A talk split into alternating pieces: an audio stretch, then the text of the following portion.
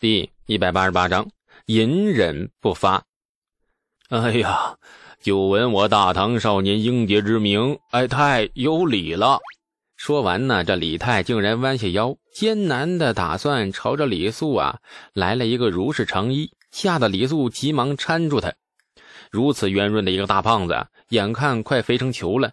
万一行礼时脚下一个踉跄，还不得从大道上一路滚回长安城魏王府啊！哎呀，殿殿下多礼，哎，下官担待不起。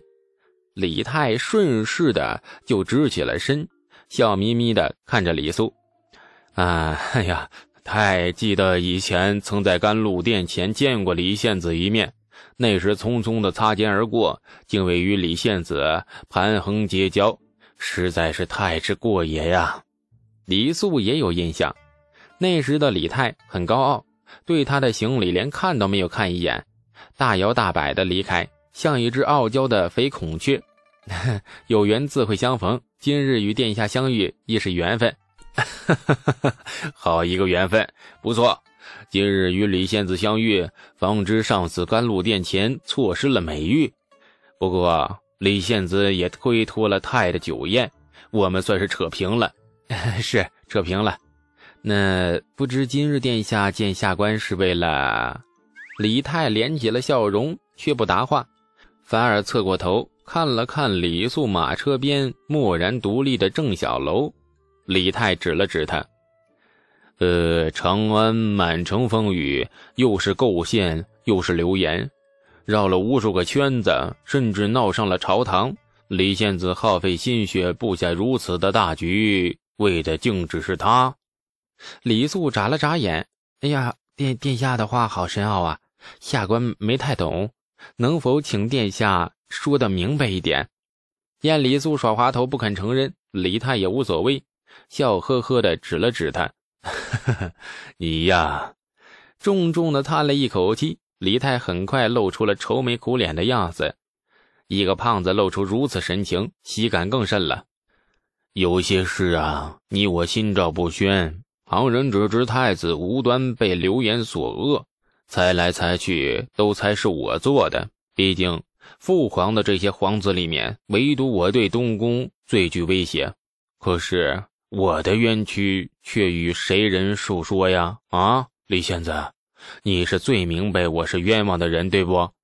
而我也是最清楚长安城流言由谁而起的人。李泰说着，又露出了憨厚无邪的笑容。哎呀，李仙子，你不厚道啊！不厚道的指责安在李素身上倒是没错。李素很明白李泰的意思。东市的流言在他的策划下传扬开来，闹的是满城风雨。然而，整个长安城百姓议论纷纷，御史台的各位监察御史们如同闻到了腥味的猫似的，纷纷出动打听时。这李素却忽然抽身而退，散播流言的那十来个人也被十万火急的送到陇右去了，一切销声匿迹。再然后，自以为机会来的魏王殿下李泰屁颠屁颠的接手，把流言越扇越大，极尽趁火打劫、落井下石之能事，把太子殿下毁的不能再毁了。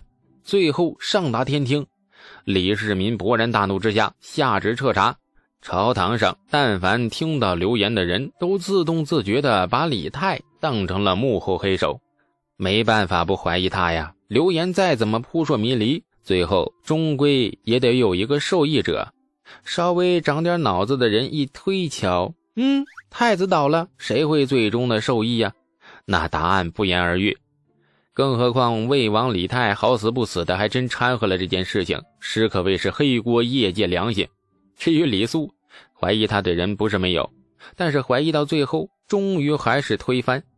一来朝臣们眼里的李素只有十几岁的娃子，在朝中一没挡雨，二没根基；二来呢，冒了这么大的险，做了这么大的死，他图什么呀？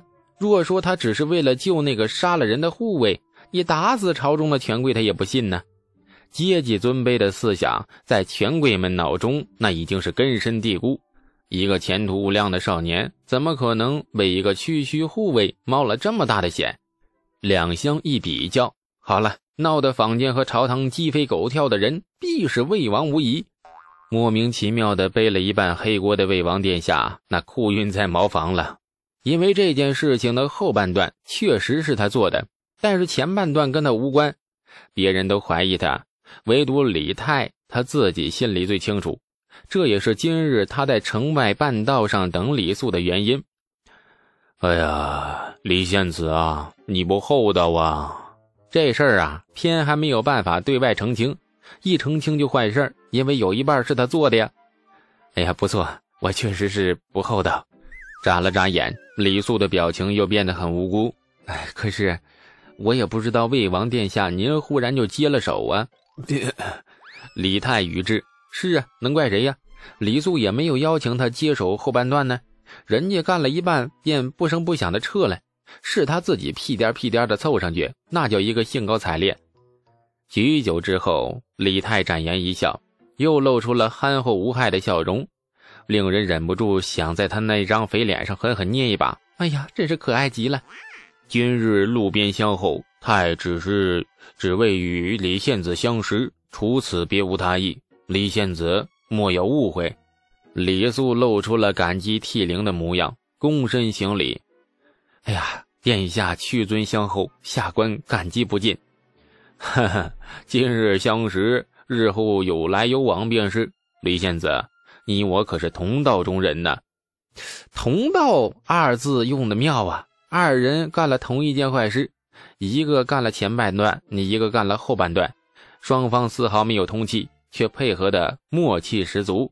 李素笑了，指了指李泰身后，一语双关：“殿下，下官的家在那边。”又指了指长安城的方向：“您的王府在长安城里，咱们不同道啊。”李泰的脸色迅速一沉，眼中闪过了阴郁之色。见李素装着糊涂，眨巴着眼睛，不由得轻轻一哼，然后笑容很快又变成了皮笑肉不笑。那既如此，便不耽误李献子回家了。哎，是下官恭送魏王殿下。李泰也不客气，侍卫簇拥着马车走出老远，李素才微笑着直起腰。郑小楼慢吞吞地走到他身后。不解地说：“这位魏王特意在路边等你，为的就只是与你相识吗？”李素摇了摇头：“哼，他是为了来告诉我，他为我背了黑锅。他还想告诉我，我是聪明人，他也不笨。我干过的坏事，全长安他最清楚。”郑小楼听的是云山雾罩，他刚从刑部大牢出来，自是不知长安最近的流言满天飞。闻言，只是冷笑。他不笨，不笨，为何给你背了黑锅呀？李素斜眼瞥了他一下，因为我比他更聪明。回家了，一切如旧。郑小楼终于彻底在李素家落地生根了。李道正见儿子全虚全伪的将那郑小楼从刑部大楼里大楼像话吗？是大牢里带出来，不由得惊的是目瞪口呆。一个犯了杀人死罪的死囚，竟然活着从大牢里出来，而且是整个囫囵个的。那儿子到底是使了什么仙法呀？这个儿子呀，越来越高深莫测了。李道正产生了浓烈的好奇心，几番追问，李素就是不说。李道正发了几次威之后，终于也死了心。儿子大了，他不想说的事情，老爹恐怕再也问不出来了。这件波及到李素的冯家命案终于了结了，长安坊间的流言渐渐平息，郑小楼老老实实的在李素家住下，再也不会没事玩消失了，一切似乎回到了原来的轨道上。可是李素却一直觉得不踏实，夜里做梦都会惊醒，不对劲儿，太不对劲儿了。这件事情里谁最倒霉呀？除了冯家父子和那位惨死的丫鬟外，活着的人里面，东宫太子才是最倒霉的人。大唐的未来国君被长安朝堂和坊间如此污蔑，而太子竟然没有做出任何表态，根本就是很不正常的反应。从流言喧嚣尘上开始，李承乾便停止了所有动作，缩在东宫里，闭不冒头，连殿审冯家命案时都没有出面。这李世民有意留给他的辩白机会，也就放弃了。大唐太子竟然如此反应，正常吗？李素思及至此，不由心惊肉跳。太子若出了手，无论多么高明的手段，李素都不会害怕。怕就怕那太子一直隐忍不发，不知留着什么后手，像一匹躲在暗处的狼，冷冷地盯着他，等待一个机会跳出来，一口咬断他的喉咙。这得意不可忘形。更何况有了太子这层隐忧，李素也老实了下来，每日老老实实的去火器局里应差，老老实实的回家。偶尔和东阳在河滩边坐一坐，无论有事没事，绝对不进长安城，给太子殿下脆弱的芳心添堵。还好意思说呢你？河滩边，东阳气得使劲揪了一把他，恨恨的一瞪眼。不知你如何化解此事？你可把我妹妹给害苦了。你你妹咋了？高阳被父皇禁足，大闹人家丧事是罪犯忌讳的，民间百姓都干不出这等事。高阳却兴冲冲的把人家的棺材给砸破了，更何况还被卷入了一桩命案里，父皇如何不怒啊？李素很正经的点头，嗯，不错，高阳确实太过分了，把他关进家里反省几日也好，一定要吸取教训，下次绝对不会再犯。东阳都气炸了啊！一双白玉般的纤手没头没脑的朝着他浑身上下掐，都是你害的。高阳不仅被父皇禁足，还被父皇狠狠责骂了。你还说风凉话？哎，哎呀，哎呀，别别别别别别掐！再掐我摸你了！东阳被狗咬了似的，急忙缩回手，心虚的四下环视一圈，脸蛋唰的一下通红，白了他一眼。东阳眼角飞起了一抹媚意。哼，你就作孽吧你！等高阳出来，看他不用鞭子抽你。行了。等他出来，我弄点好吃又好玩的新东西给他，算是补偿他受的委屈，以及奖励他的见义勇为。嗯，王庄最近又弄出了几款新的香水，一并给他。东阳忍不住泛起了一丝醋意。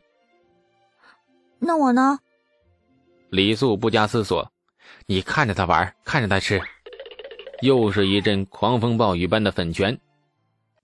亲爱的听众朋友。感谢您的收听，去运用商店下载 Patreon 运用城市，在首页搜索海量有声书，或点击下方链接听更多小说等内容。